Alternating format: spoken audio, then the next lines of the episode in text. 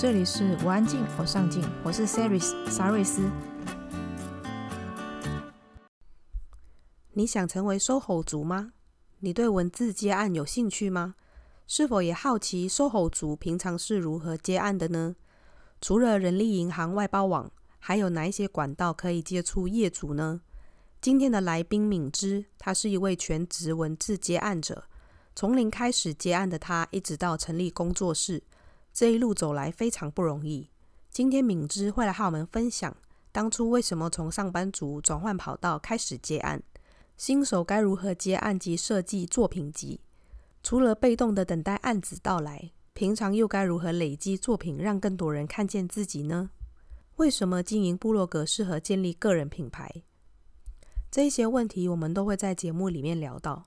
如果你想看这一集的文字稿，请在网址上输入。C e r y s 点 c o 斜线文字结案。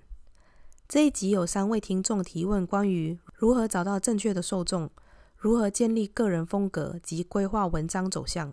在节目里，来宾也会一一解答。我们将不定期在社团发布贴文，收集大家的提问。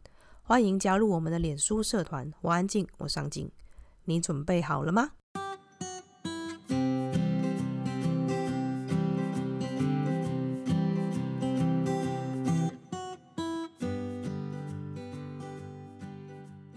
郑敏之，也许你知道我的笔名，我的笔名是石林，我是一个接案者，从事创作方面的接案，那同时也在经营个人品牌。做这些事情最核心的目标是我想要跟我一样的创作者们有一条就是类出路，看我这样子的方法可不可行。那假设可行的话，说不定我们是可以靠上创作生活的。这样，我之前在一些平台上面都有看到你的一些作品。然后也有去你的拜访过你的网站，名称叫做小说家之眼，是可以说说为什么当初会取这个名字吗？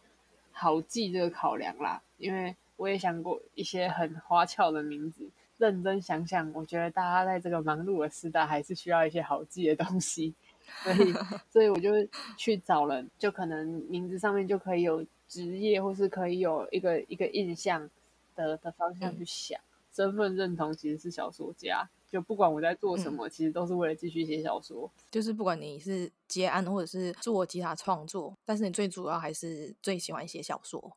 对，我当然还是会为了必须生活，所以接一些其他的文案啊，或者是什么网站制作之类的。但是这些东西累积到最后，其实都是为了让我可以继续写小说这样。那你可以说说你是从什么时候开始创作的吗？然后是怎么呃走上文字工作者这条路的呢？可能十岁开始写第一个东西了，然后真正比较认真，假日固定写东西，那个那个在十六岁左右。踏上文字工作者这条路，一直从学生时代延续过来的，就是你你可以做好一件事，所以你就就学朝这个方向去方向去选工作或兼职之类的，也朝这个方向去做，然后久了就接相关的事情这样。所以你是从你十六岁那时候就开始知道自己是喜欢写作、写小说这件事情。十到十六岁就是一直写，然后写不好，想要放弃那种来来回回的状况。嗯嗯。然后可是来回到最后发现啊，我还是没有放弃这件事，那就继续吧。这样。那你一开始为什么呃创作的时候是呃以写小说为主呢？就是为什么是小说而不是文章？哦哦，这个是。对那个东西的好感度被考试制度消磨掉了。那你可以分享一下，呃，当初为什么你会从业助转到来做自媒体吗？嗯，是这样子的，就是我一开始去当国外业助，完全就是一个非常市侩的理由，为了钱。当时的目的就是，总之我有一份收入，然后我就可以在下班的时候继续做自己想做的事。但后来发现这行不通。嗯嗯，为什么？我那时候做做的助理是那种国际间的贸易，他是那种小小制造商或小品牌商，各种各样哩哩抠抠的事情，就是嗯嗯，对，然后那个那个压力我有点 hold 不住。第二间国外业务助理的公司是德商，然后就是一个他们不懂亚洲人在干嘛，就是模式不同，文化不同，对对对，他们文文化不一样，然后所以就嗯嗯，就是沟通上多出来的那个。那个冲突跟磨合，嗯嗯，然后我那个时候磨不好，觉得这样下去真的不行，因为我那时候身体整个状况非常差，然后就认真的回家休养了很长一阵子。然后后来做自媒体，算是有一点那我反正我得想办法生出一个东西让我可以活下去吧。其他接案类的东西这样。那你那时候是怎么怎么开始？一开始没有管道，然后就会就会一直从比如说一零四或一一一那种外包网接，就知道知道去去哪里找案源啊，或者是知道去跟客人 social 之类的。那你那时候开始接案是以哪一种类型的文字为主？文字的校对，帮忙那种设计公司，他们有时候会接那种政府包案。然后他就会做一些宣传文件，然后宣传文件里面呢，那本书可能是四五个人写的，去把那本书的第一个是错字要修掉，然后第二个是我必须把所有的语句，整本的语句都顺成像同一个人写的那样，就是这种校对工作。那有没有哪一些诀窍是可以让新手接案者可以参考的吗？首先第一件事情是。不管你以前有没有作品集，以前有就准备出来，以前没有就现在生出来。文字接案没有作品接不到。呃，有没有分成说要是哪一种类型？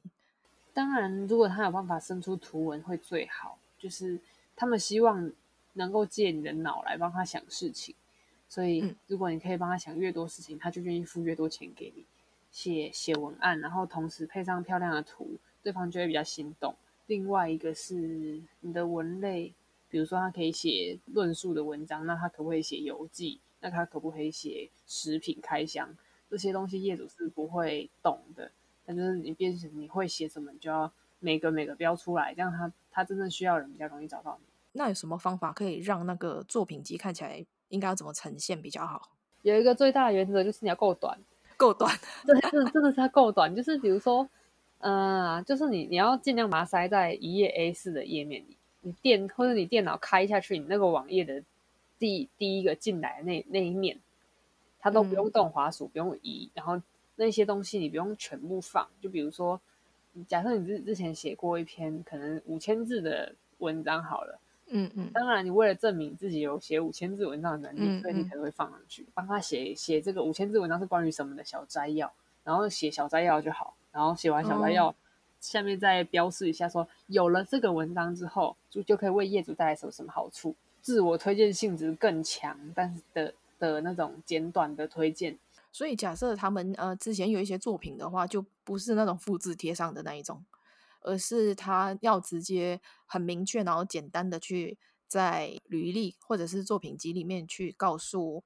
客户说他曾经写过什么东西，然后这个东西假设说有多少字，然后是什么类型的这样子，对，一目了然知道说，哎，他会什么，然后他能写什么这样子。是的，没错。有哪一些技巧跟能力是新手在接案时必须要具备的？很多朋友们他不不太对自己的能力不太有自信。嗯，你如果准备得出你的作品集，其实你就是有一定的力量的人，因为生作品集等于是你要在。某个时间内把你以前累积的东西全部弄出来，然后或者是你要在那个时间内产出很多作品。嗯、那反正你只要生得出作品集，其实是你是有一定能耐的。那这个能耐你可以可以跟业主谈到多少价钱不一定。第一个是你要对自己的能力有自信，然后第二个是温和但是坚定的告诉对方他要付钱，跟他要你要跟。跟要什么时候请款，就是这件事情，我超级常听到有人说，他谈成了什么案子，但是款请不下来，要求他免费之类的。然后这个事情你要坚持住，就是假设说你觉得现在好像失去了这个业主，好，不想付钱的业主留着也没有没有好处，就是这个心理障碍要过，你才有办法案子越接越好，你才有办法活下来。有没有签合约有关系吗？有一点。通常，因为签合约是一个比较麻烦的动作，所以通常愿意配合你签合约的业主啊，大概付钱都，嗯、大概付钱都还蛮爽快的，不付就不行。但有人会拖啦，但是因为合约白纸黑字的东西，就变成说你有东西可以跟他证明说，当初你也同意的，比较好去争取应该有的权利。合约这种东西是应该我们自己准备吗？还是在接洽过程当中需要达成一个协议是？由他们去准备比较好。嗯，合约是这样，谁出的合约就会对谁有利。对，因为大家不会想要签那种对自己不利的东西。嗯，然后可是呢，同时我们也不一定如果是我刚开始接案，我也不一定有钱去聘律师说说可以帮我拟合约什么，那个拟费也是不便宜啊。一开始对方出合约是可以的，但是你切千万要看清楚。嗯、那如果不会看合约怎么办？你可以加入你那个县市的职业工会里，可能会有些，比如说一个月一次的什么免费看合约服务啊，就是请律师在帮帮人家看合约那种法律咨询的那一种。假设你觉得可以，你可以加入工会。嗯，他们加入工会也需要一些费用，就看你觉得适不适合这样。呃，有签合约比较有保障。就是理想是这样，当这个案子真的太小，就假设两千块的案子，然后，然后那个事情也不是太大，嗯，也是有人不签的，你就直接看收进来就是真的嘛。你觉得这个是应该是公司他们那一边要先付一半呢，还是他们就直接先付给你？我会要求先付一半诶、欸，或是分付个三三十趴、四十趴都可以，反正反正就看看跟那个人怎么谈，然后。嗯就这样子搁着，然后等等到最后才付我钱那种，都是做过很多次了。就是长期合作，他也就信信誉良好那种，就 就就才才才会真的放到说放到说最后才才结。如果一个新手的来说的话，你要开价的时候，你要怎么去知道自己的价格大概定在哪里？真的是一个超好的问题，因为我现在没做过我的文类，我其实也不一定完全知道开价开在哪。然后可是。定价这个事情啊，它不是一个绝对的东西嘛，就是你可以不用公开自己的确定价目表，对，就是你可以公开那种，比如说某个范围，假设什么什么文案就多少钱起跳，嗯、然后那个起跳就要写出来，这样、嗯、很难求自己说我第一次开价就开的很完美啊，就是嗯嗯，有时候你开对方会不肯，然后你可能开三个条件对方都不肯的时候，就可能会考虑看是你沟通怎么样，还是。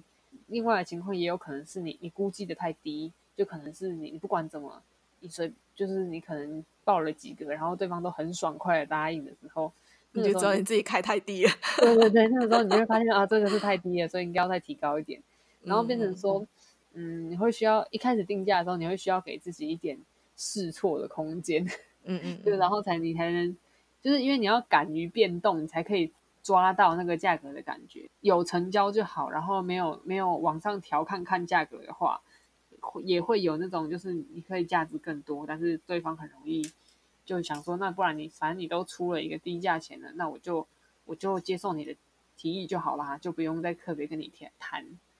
然后有时候客人会明面上跟你说，可是谁谁谁都给我什么价格，为什么你不行？这个时候不要理他。呃，就是不要凶他，但是但是你可以无视这件事，就是因为他如果真的在别的地方找到这个价格，他他就可以直接去了。但他如果不去，他现在还在跟你跟你周旋这个事情，表示第一个要么他喜欢你，对，不然就是要么没有这种事，就是要么就是没人开这价嘛。我们还是有价值，所以他才会跟你说这句话，不然他早就走了。对，就是他愿意跟你杀价的，不要压价钱，不要压价钱。就是这样，你的客人会越换越好。除了人力银行以外，新手可以从哪一些管道开始去接触结案这一件事情？嗯，首先，如果你有 PTT 账号的话，PTT 的 SOHO 版有一定的按量，嗯、就是要慢慢谈，因为那边人人也是蛮多的。然后再来是，我有看过一些方法哦，有些人会在虾皮或是露天这种你可以自己上架商品的平台上。同时卖自己的服务，可能你的文案都文案写一篇多少钱？这种啊，可是这种平台就变成你你那个价钱开上去就开上去了，嗯、就是就定死在那里。对对对，这个就是定死那种，就是我个人没有试过，但是的确也有人这样接。然后另外一种比较常见的接法是。他可能在呃 Facebook 或 Instagram 分享他的写写东西的经验，或者是分享他类似作品的看法。嗯、比如说，他假设他专职写文案好了，他可能就会分析说，A 厂牌最近那个什么文案写的好，然后好在哪儿，写的哪里可以更好，然后更好的地方在哪儿，这样子的评论，你其实发久了，就是对于那个很有加分。蛮多是蛮多 case，主要的询问都来自 Facebook。在自己的那个粉丝专业上面去分享自己的作品吗？粉丝专业分享也可以，或是你直接到社团里面去分享也可以。主要是哦，主对不起，我刚刚漏提一件很重要的事情，主要是 Facebook 也有很多接案社团，你可以快乐加入接案社团，哦、然后接案、哦。可是我看到他们那一些好像有时候会定那个价格是定时的，哎，看你有多想要这个案子，或者是看你是不是真的非常缺钱。如果你可以选的话，尽量不要。嗯嗯。但接久了，你就会有自己一套方法跟一个客户的一个客户的池子了，所以久了就这个就不是问题。但就是一开始的时候，就真的是建议不要不要不要直接就出来接这样。他会给你一些商品去体验嘛，那你要你要写体验文，然后很多都是因为他把东西给你了，所以就把那个商品当做是给你的那个报酬。你觉得这一个是应该要怎么去谈？这个件事很奇妙哦，就是有些厂商会觉得给了商品就不用付钱了，然后有些厂商是给了商品然后再付钱，然后然后要求你相对的东西，比如说我要求这篇文章至少要多少人看过，或是我要求你的粉丝团有多少粉丝，免费的这种他们说是互惠啦，就是对他不付你现金，但是他付你一个他们的产品或他们的服务让你体验这种。对，看你有没有兴趣，这个我觉得它是累积作品的方法没有错，但是它不是一个长久之计。真正愿意付钱的厂商还是会愿意付钱的。通常会发在他要求，就是他不付现金这种的，他其实没什么谈的空间，反而是那种他一开始就已经说他们的稿费有多少，然后怎么怎么样的，怎么怎么样的要求的那一种。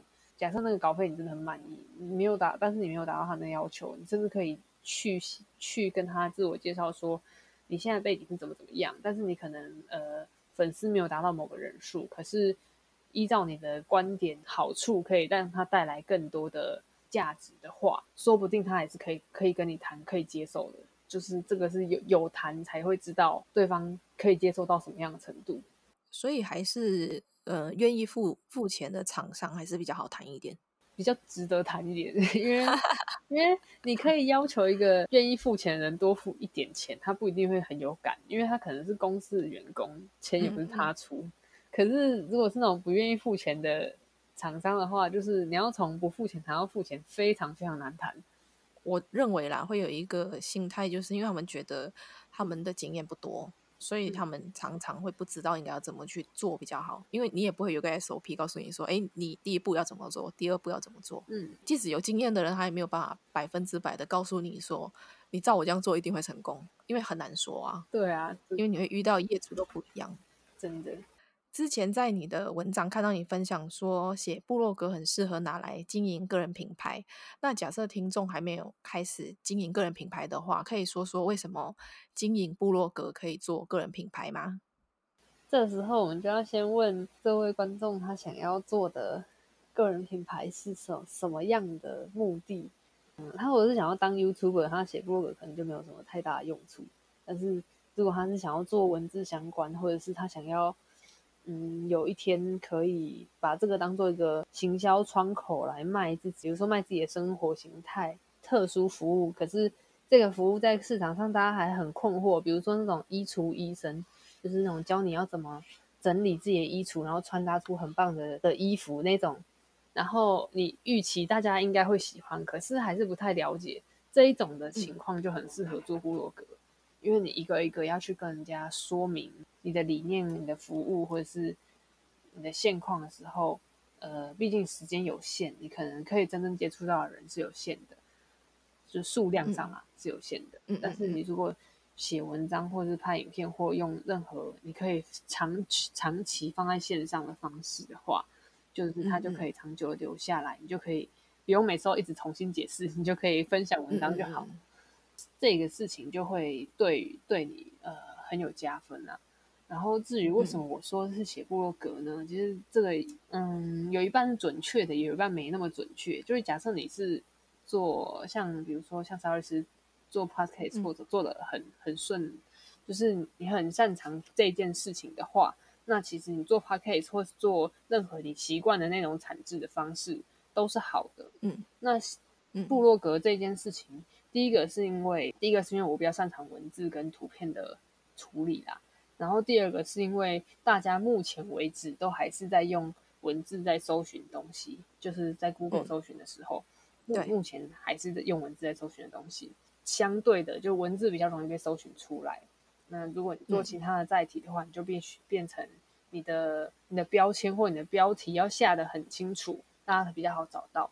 但是写文章就反正所有文字都会列出来，那你你标好你的重要标示就可以了，它就没有那么考验说你要过滤你的东西的核心的价值在哪里，它就没有没有压得这么紧。然后这这几这两件事就比较可以促成说你的个人品牌可以呃。因为这样的养分成长起来，看成是另外一种就是作品集，只是它这个不会是你拿去面试的时候把那个部落格摆出来，但是它就是一个你长期在经营的一个核心的理念，告诉大家说，哎，你会什么，你擅长什么。嗯，我觉得我觉得这这样这样做好懂很多哎，就是太太棒了。嗯、我觉得你的就是作品集这个这个想法真的很棒，就是对它是一个很巨大的作品集，你可以这样感觉它。那我们现在换过来说，嗯、呃，很想经营的的版主，他们常常会面临到一个问题，就是，嗯，应该是要使用免费的部落格，还是要自架站？会问这件事情，就表示他理解已经差，他已经知道他想要做什么，然后他现在是差他想要选哪一种方法嘛？嗯、呃，假设他的免费部落格可以使用他自己的网址，那用免费部落格，我觉得没有什么不好。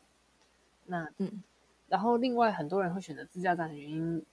就是除了可以用自己的网址之外，另外那个资料可以在自己手上啊，可以很好的保存，它就不会有那种免费部落格有一天突然停止服务，然后但在上面的珍贵的资料就会 一并的一夜消失。对，就是是风险，但是也不一定说，假设大家自己的备份习惯都真的很好，然后使用习惯上就是你本身就会留文章或留东西的话。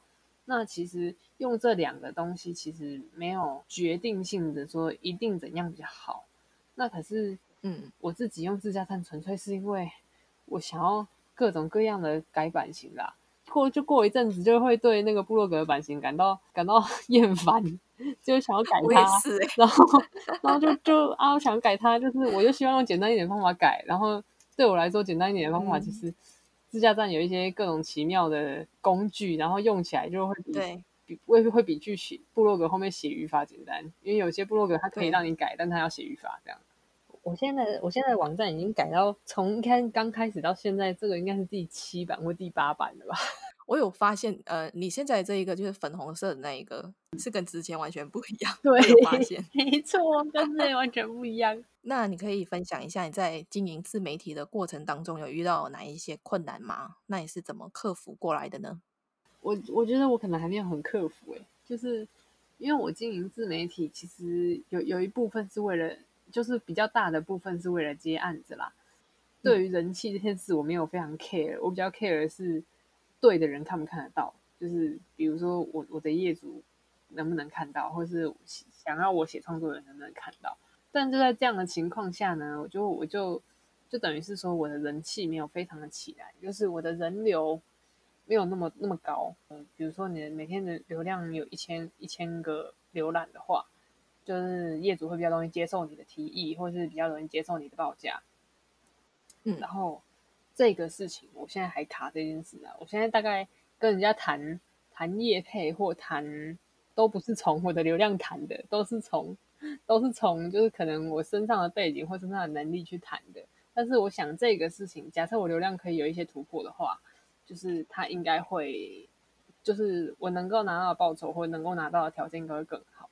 所以那个接案他们还是会看你每天的流量有多少，去决定于你的报酬。有多少？嗯，看性质，呃，就是有些是他需要越多人看越好，那种曝光会会要求这个；但有些是他想要让有些人替他背书，就比如说，呃，做创作背景的。然后我之前也写过什么有什么游戏剧本或是小说相关的东西。那游戏他出了可能新的小说或出了新的作品，他会希望有这样子的一个背景的人帮他背书的时候，这种他就比较没有那么要求流量，他就比较 care 是是不是你这个人。可以帮他做这件事，这样。那如果想要学自媒体的朋友，你会推荐他们去看哪一些书呢？首先，我最推的一本书，手作品牌的教教科书，它是教一个呃之前做手工艺的，好，可能他一开始做兴趣，但是他后来越做越好，越做越好。这样的人怎么、嗯、怎么怎么去定定位他的手作品牌？就可能从决定什么商品啊，嗯、再到怎么定价啊，再到什么什么怎么上架市场，怎么弄通路啊，这些里里扣扣的事情，全部一整套，他其实都有写在他的书里面。然后我今天推这这个手作的东西给嗯、呃、个人品牌们，或给一些想要嗯做自媒体的朋友，不是叫他去做一个手工艺啦，是是那种。因为手工艺比较就是它是实体，所以有照片或有有亲切，比较好，比较好，比较好懂。对，很好那个规划他们的意识，或者是他他想要做的策略的时候，策略的改动改了就很明显。就比如说他的可爱的风格，嗯、或是他的策略是简约的风格，然后这这种的我们就比较好理解，嗯、因为跟我们生活也近。它应该叫做我的第一本手作品牌教科书，这一本我很推。它对于做你个人、嗯、你自媒体或个人品牌的定位，跟你要想你的方向这件事情，会有很大的帮助。那我们来谈谈内容创作好了。那你有没有曾经遇过，就是你不知道要写什么，没有灵感创作的时候要怎么办？蛮常遇到的。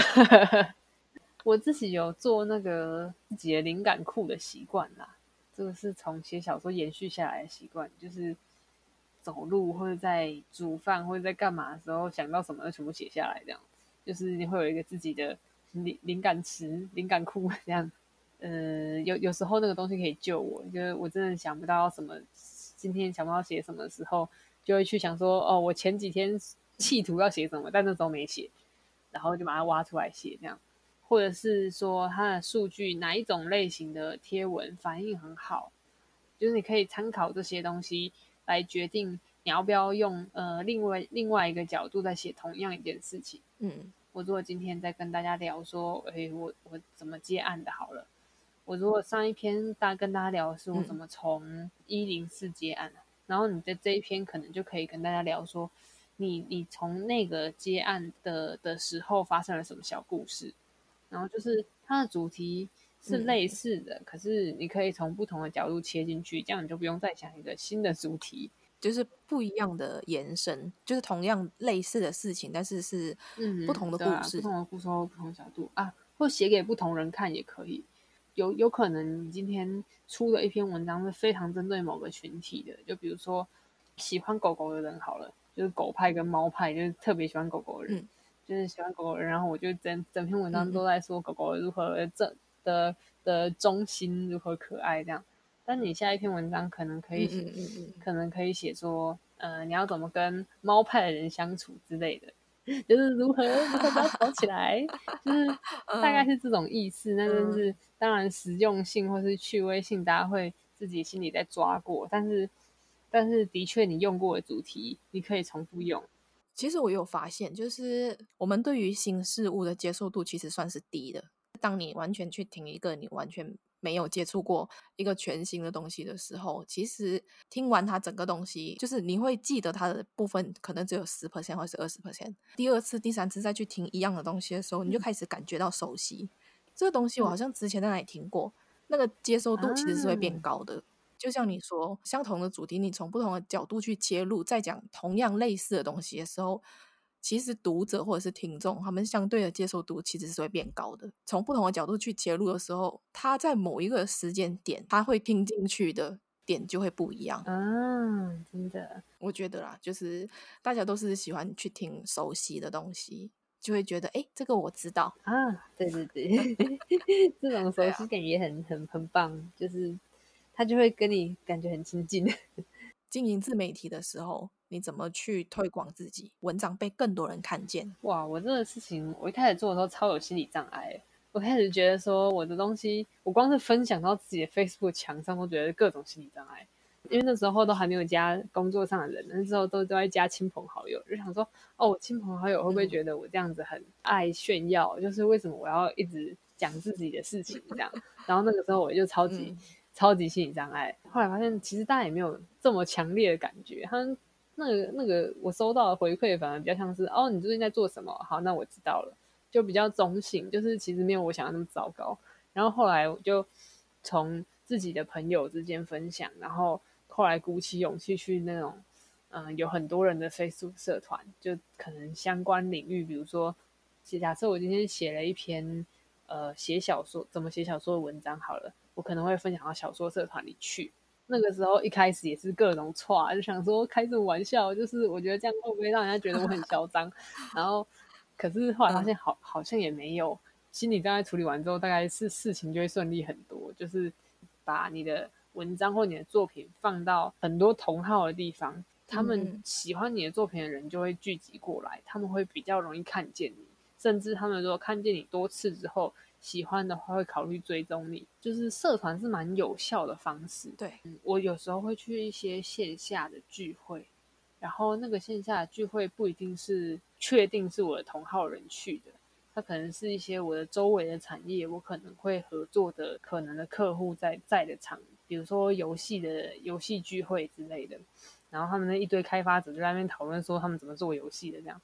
但是我其实是一个写小说或写游戏剧本的人，不完全跟他们是一样的，但是我的确会跟他们有一些关联。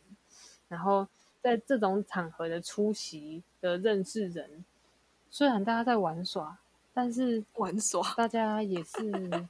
带着某种商业目的在玩耍，啊，我要这样讲嘛？对，就是他们可能在找人，但是他没有想要那么严肃的马上就要找人，就是不是那一种说到那个场合就一直物色适合的人，而是就是用一个比较轻松的方式去认识大家。对，就是那种场合认识的人，你当时当下可能不一定有有什么结果，嗯，可是有时候就是这里面就会有一些野生的意见领袖之类的，然后。有时候当，当当你们算是网友吗？Facebook 好友的时候，嗯，有时候你分享文章，他帮你分享出去，那个那个扩散的能力是非常可怕的。嗯，就是有没有让对的人看到，或是有没有让喜欢你的人看到，这样。你是一个内向的人吗？是啊，所以我这些东西是训练出来的。我可以中途插一下我小时候的内向的故事吗？好，可以啊，你说。我小时候，我小我小学一年级到六年级都在同一个英文补习班，嗯，然后所以那个柜台老师差不多是看着我长大这样。嗯，有一有一次呢，我小学五年级的时候呢，我的柜台老师他就忍不住了，他就他就跟我妈抱怨说，那个那个敏芝妈妈，我真的有点担心敏芝诶，她这样子下课时间别的同学都在玩啊，她都不跟同学玩，她都自己一个人在那边看书，或自己一个人玩那种。自己一个人玩跳棋，就以理论上三个人玩游戏啊，他是自己 一人分饰三角是吧？对，他说，他说我真的很担心哎、欸，就是你这样做是不是有点自闭啊？嗯。然后我那时候我在旁边，你知道吗？我那时候以为你聋了，谁自闭啊？但是我就不过你在那一下也会怎样？是不是啊？超生气。结果我妈就没说什么，我妈就我妈就是一个哦不会啦，小朋友就这样子啊之类的，就是那种呃随便听听过去这样。嗯然后我心想说，我还蛮感谢我妈，就是没有没有指责我或怎样。反正这件事情，他没有对我造成什么伤害啦，但他就是让我觉得说。OK，好，反正我就是，我就只是不是很那么擅长跟朋友玩耍，跟跟朋友说话，嗯嗯，也不过就这样而已，是会怎样？跟自己玩什么问题吗？我好像也会，我好像会自己去受到另外一个人出来跟我一起玩黑白棋这件事情。哦，原来如此。对，然后每次走的路线都一样，因为都跟跟自己玩啊。哎，对，因为自己玩会很容易走路线都一样。对，真的。对，所以我现在可以跟陌生人聊天，或是可以在那种聚会撑得下。去，其实都是因为生活所逼，就是这样子。嗯，因为因为出席这种聚会对我来说，比较像是保持露脸或者保持认识潜在业主的管道，所以比较少出那种我要整场都是陌生人的那种那种聚会。我比较会去的是那种，我可能已经前面去过一两场，然后过滤完说这一场的参加的人都可能有些合作机会。这种我才会持续去经营自媒体的时候，你那时候怎么找到你的个人品牌定位？我找其实找蛮久的，真的吗？对，我真的跟他找了半年。我一开始的时候其实很想要把我的呃小说创作跟接案这件事分开来，因为我一开始接的案子跟创作都没有关系。我一开始接的案子都是什么校对啊，嗯、什么写品牌故事啊这一种类型的东西，就对我来说它是文案这样。然后我一开始就很想要把这一个接案的事情跟我的创作分区分开来，嗯，后来发现这样子，我的生产文章会有点问题，就是这个这这一整个自媒体都在工作。后来还是想说，那算了，那我还是把把我创作并进来也是可以啦。嗯嗯。然后是一个同时在讲接案，然后也一边在讲创作的的状态。中间还插入了什么网站架设之类的啊？网站架设纯粹就是本来是因为我很想要一个自己的网站，因为想要改版型，对，然后所以就想办法学，然后学着学着发现，哎，好像可以，这个好像可以用，就就拿来接案了。然后所以我那时候有一阵子就非常混乱，我有一阵子的时间就是一个就是部落格或者网站里面同时有这三项东西的状态，嗯嗯，半年半年多才把它整个。整合起来说好，那所以我最后我决定我的定位是要告诉大家，你你作为一个可以产制内容的人，或是你可以创作的人，你要怎么做自己的个人品牌的的这样子的统合的状态，我才有办法把它整理起来。嗯，那在这三个不同的呃面向里面，你要怎么去平衡每一个主题的内容产出？在这个切切这个东西上面，我没有切的非常严格。嗯。就是我没有说固定说，比如说我几个礼拜就是要产产一篇哪哪一种类型的文，这一部分我比较随意。我我现在其实是有一个清单，就比如说呃创作类型有什么清单，然后接案类型有什么清单，嗯嗯，然后那些清单代写的主题有多哪些，嗯、然后某某一天就挑准备要写的主题里面挑一个我可能觉得跟最近可能跟最近时事搭得起来的，或是跟。最近我的生活经历搭得起来的那种去写，我挑出来的这个比例可能也不会踩得很很紧。那我发现有很多时候创作者都会面对到一个问题，就是帮自己取名字，嗯、就是笔名啊，或者是在网络上的一些名字。经营自己的名字有哪一些诀窍吗？这个事情，呃，我想要连接到刚刚提到我找个人品牌定位，其实找很久嘛，我找半年。但是这半年我也有运作嘛，我也不是就不写文章，一直认真的想定位，也没有，我也是一路摸索的。所以我这边的感感觉是，也许在这个过程中，可能你会慢慢慢慢改变，或是慢慢发现说，其实你还蛮擅长一个你没想过的东西的。我就有朋友，他一开始他写他写影评，但是他那时候呢不记得他有一他有敏锐的舌头，后来开始他写写餐厅的时候。会很认真的那个，就蛋糕，他会分层的吃，然后会去认真的吃那个奶油的味道，就是蛋糕体的味道，再把它全部一起吃一遍。嗯、然后他写的实际就莫名的、莫名的，就是受到他的美食小伙伴的欢迎。在这个时候，就变成他等于是他之前写的影评，跟他现在的美食有一点点不完全是同一个同一个领域，但是他还是生活娱乐这种这一块，然后。他先定了一个名字，他的英文名叫 Doris。那用久了之后，他也没有特别去分说他要写美食，还是要写电影，还是要写什么什么。那这是一种。那另外一种会有点像我这样子，我我直接用本名上。嗯。另外是我直接拿我的网站的名称来凸显我是这个网站或这个人是做什么的，就是像我这种做小说家自己的这种。嗯嗯就是至少你你的市场里面不要有人跟你的名字很太像，就大概就这样就好。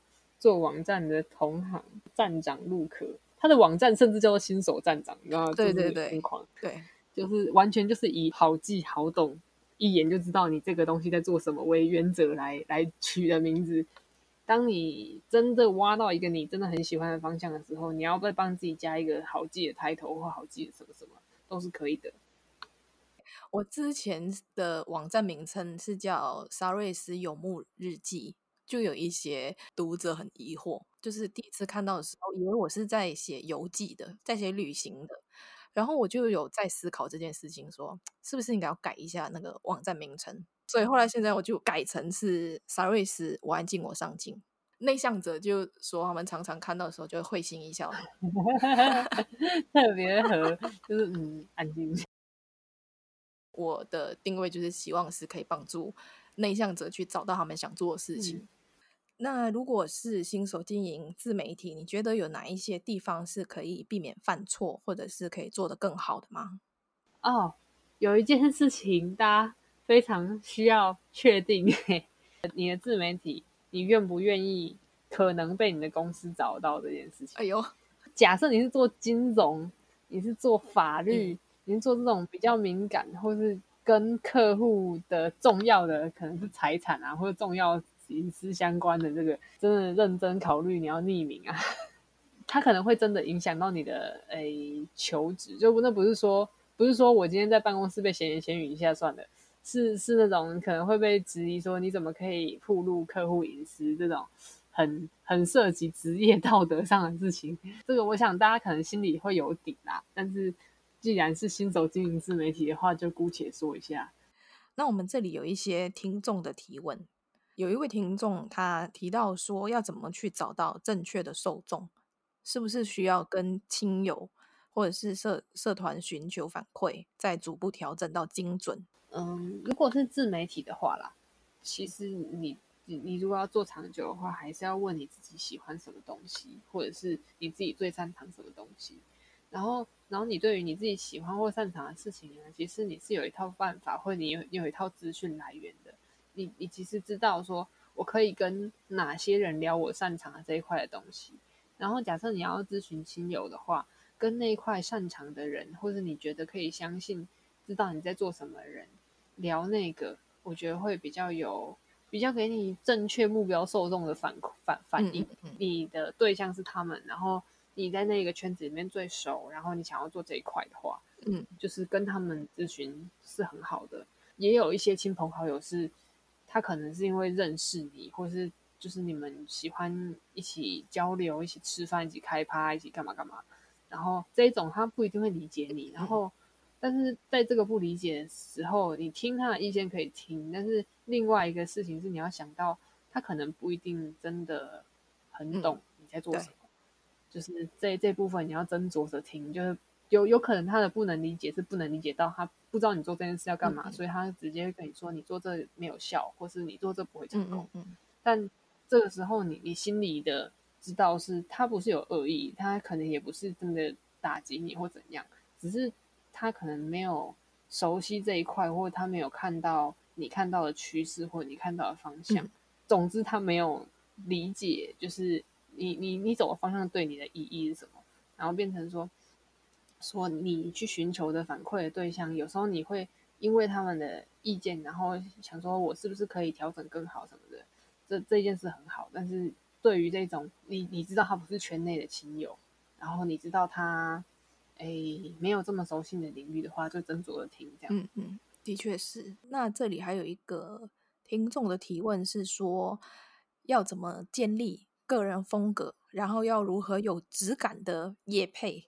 建立个人风格哦，我我自己的感觉是这样，我觉得每个人都有自己的个性。然后你其实，当你比较舒服，比较比较不装成别人的时候，嗯、其实你的风格会越来越出来。嗯、就有时候这个个人风格的意识很强，是因为我们就是我自己，我们自己就是我们自己，嗯、就是你可能不会特别感觉到自己是什么样的。然后有些时候是。嗯，人家特别回馈给你说，哎，我我很喜欢你的什么什么部分、嗯、啊。听到这句话的时候，你要记得把那个什么什么部分记下来，嗯、然后去看看你你那边是不是做的特别好。然后，然后如果你你也喜欢的话，就增强它，嗯、就比较是这样子。特别去人工的建立一个个人风格的话，除非你是做品牌，就是你是做商品电商那种，嗯、我才会真的期望那个人要去做一个这个东西。嗯要不然你做的是自媒体的话，像你自己其实是可以做最久跟做最好的。嗯嗯。有些比较敏感的人，就是有些原本可能会喜欢真正的你的人，他可能会因为当你装了另外一个人的形象之后，他会感觉到一点细微的违和感，他会觉得这个人在哪里好像怪怪的，就是某个地方他就转不过来的时候，他会可能反而会这种原本会喜欢真正的你的人，可能会疑惑，或是可能会离开。另外，有质感的叶配。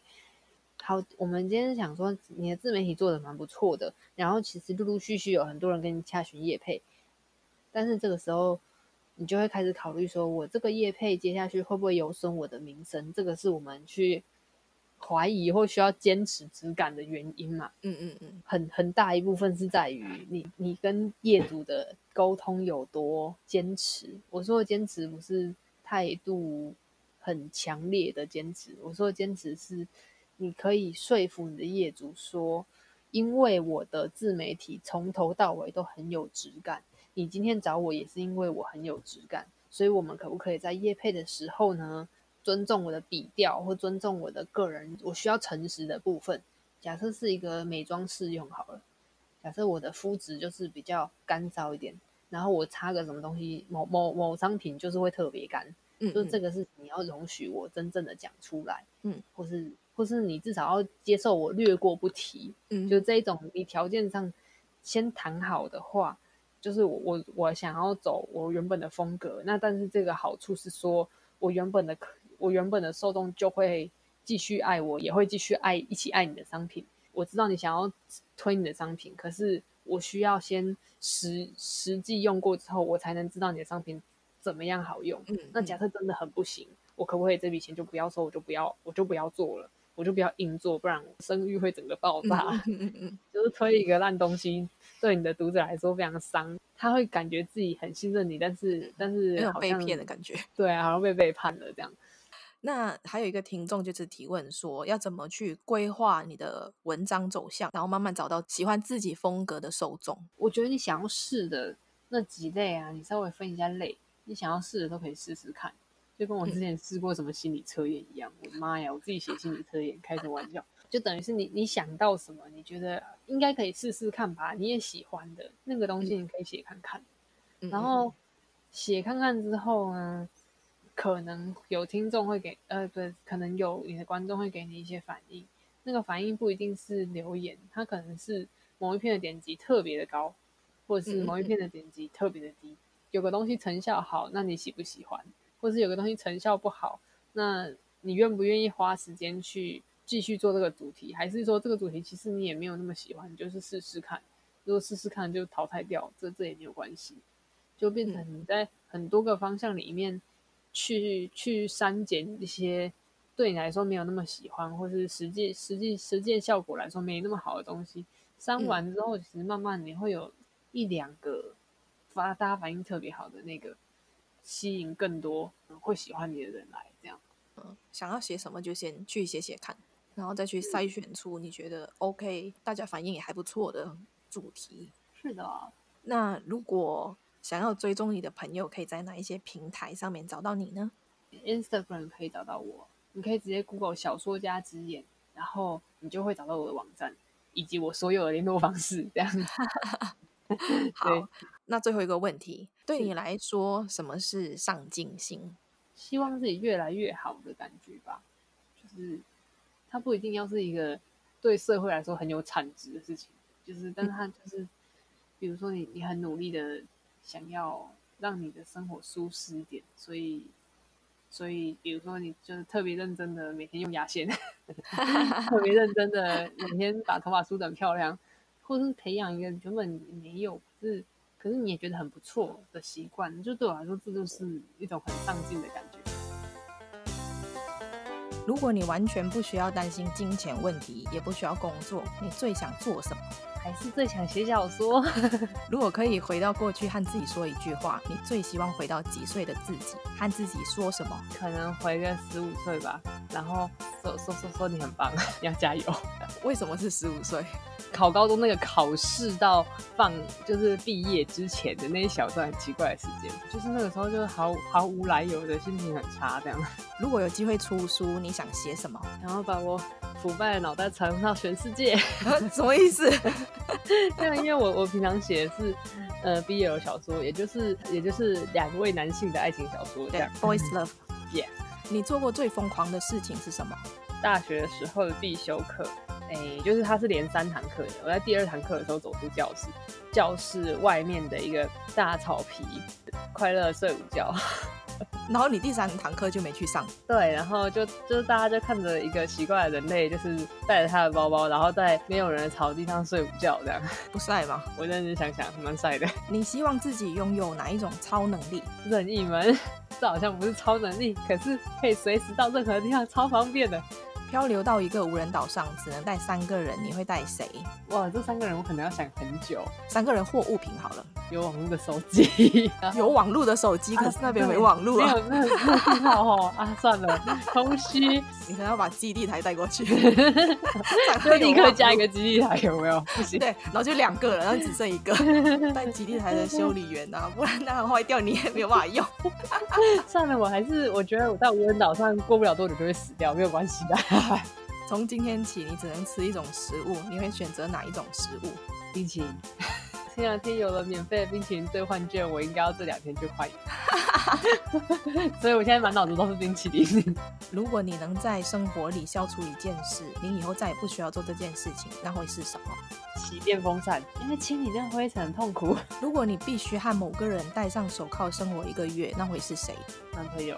任何的我爸妈或是我弟在一起，我就会提一下，我真的不行。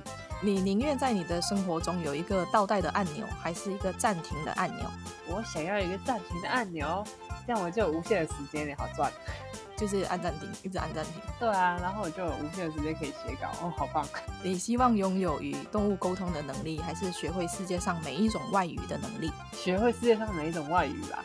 你宁可没有网络一个星期，还是没有手机一个星期？没有手机的情况下，我可以有电脑，对吧？对啊，好，那没有手机，因为你还是很想要上网，对吧？对啊，我是网络成瘾症的患者，完全。你宁可让全世界的人认为你很有智慧，还是长得很好看？很有智慧。如果你捡到一笔金钱，金额足以让你这辈子不需要再工作或担心任何的费用，你会把这笔钱占为己有，还是还给失主？我应该还给失主，然后赌他会不会会不会给我一些奖金？如果不会呢？如果不会，只好拍肩说你不要掉这种钱，很可怕。你宁愿变成某个人，还是做回自己？做回自己吧。如果你有能力解决一件事，你希望停止所有的世界战争，还是解决饥荒问题？我可以解决全球暖化吗？好了，可以啦。全球暖化应该是我最容易死掉的原因。如果你知道自己不会失败，那你最想做的事情是什么？买乐透。如果你可以立即成为某个领域的专家，你想成为哪一个领域的专家？游戏剧本专家之类的。你宁可被女鬼吓，还是被外星人绑架？被女鬼吓好了，太可怕了。但被外星人绑架根本更可怕啊！我可能会直接被他绑架的瞬间就窒息而死。如果有一天有一个女鬼要求你帮她查出杀她的凶手，你会答应她吗？我我办不到，太恐怖了，我完全处理不了呢。你最喜欢的童话故事是什么？绿野仙踪，可是好像有一点童话又不太是童话。如果你可以瞬间到达世界上任何一个地方，你最想去哪里？九寨沟吧。在一年里必须穿同一件 T 恤，你希望衣服上面的字是什么？是说我很漂亮。前面要加一个说，就要告诉全世界，就算我一直穿着 T 恤，你还是要告，你还是要跟我讲说你我很漂亮，哦、就是指使别人去告诉你你很漂亮这件事情，逃避现实。如果你每天多一个小时的空余时间，你想做什么？追剧、看电影、耍废，各种各样耍废。在你的手机里最常用哪一个 App？扑浪，它是一个跟 Facebook 有一点类似的东西。你做过最尴尬的一件事情是什么？应该不算是我做过，但是真的很尴尬。我十岁的时候，有一天呢，嗯，我把头发绑成两边，然后绑得很高，就是两两边的马尾，高马尾状态去学校。然后我的我的同班同学就是看到我还没进教室，他刚从楼梯口看到我上来。嗯他就疯狂的大笑，然后笑到跪在地板上滚，这样。当时我就觉得尴尬，尴尬的话快要死掉。哎呀，他一定是喜欢你啦，才会这样。其实希望是这样，就是 如果将你的一生拍成电影，你希望哪一个明星在电影里面扮演你的角色？张钧甯吧。哎呦，很会选呢。如果从今以后你只能听一首歌，你会选择听什么歌？倔强好了。目前为止，影响你最深的人是谁？应该是我妈吧。你最喜欢别人对你的称赞是哪一种称赞？称赞我脑子很好。有什么事情是你无法忍受的？不理解创作在干嘛，然后但是说的一副很懂的样子。你希望自己是一颗苹果还是橘子？当苹果好了。如果你可以邀请名人跟你共进晚餐，你会邀请谁？邀请我喜欢的演员徐俊浩，很可爱，真的很可爱。好，对不起啊，就突然开启了很奇怪模式。你希望自己可以更高还是更瘦？瘦啊。如果你一定要在一间闹鬼的饭店住一晚，你会选一个女鬼坐在床头一整晚，还是厕所不断传来女女鬼的哭泣声？为什么我们一直有女鬼出现？我也不知道为什么女鬼会一直出现。QQ 哭泣声好了。嗯，你希望在一片雪地生活，还是看不到太阳的地方生活？雪地。小瑞斯说故事。一个小女孩，她从小就很聪明，家人其他都是很很普通的平凡人，就是因为重男轻女，都不太会照顾她。然后从小就是就是靠自己呀、啊，然后自己会去图书馆借书看什么。可是她才三四岁哦，啊，对，她就很爱看书，然后就学了很多东西，所以她就懂很多。但是她父母却没有给她应该有的照顾，就是对一个小朋友应该有的照顾，这样子，只为了赚钱，然后只照顾她弟弟，就是完全不理她的那一种。生活算是很苦，但是因为他是一个蛮蛮乐观的小孩，到了他开始要上学的年纪，他就很开心，因为他终于可以去一个不同的地方。然后在那个学校里面的校长也是一个很坏的校长，常常会去欺负学生。不知道怎么有一天他就开始有魔法，他就开始心里面想的就会照着他做。比如说他想要那个东西飞起来，他就会飞起来，就是有这种魔法。对，然后他就去整了那个校长这样子。然后到最后的故事，就是因为他父母对他根本就完全没有爱。后来那个老师因为很喜欢这一个小女孩，他就去认养了她。然后他父母就是因为那时候没有钱，被人家追债还是什么的，然后就去签了那个老师给他的那个认养的那种文件。然后他们全家就搬走了，然后就跟那个老师很快乐的生活在一起。哦，好欢乐哦，这个。前面是很惨，但是但是很惨，后后面就是好吧，他有有有魔法可以保护自己，很好。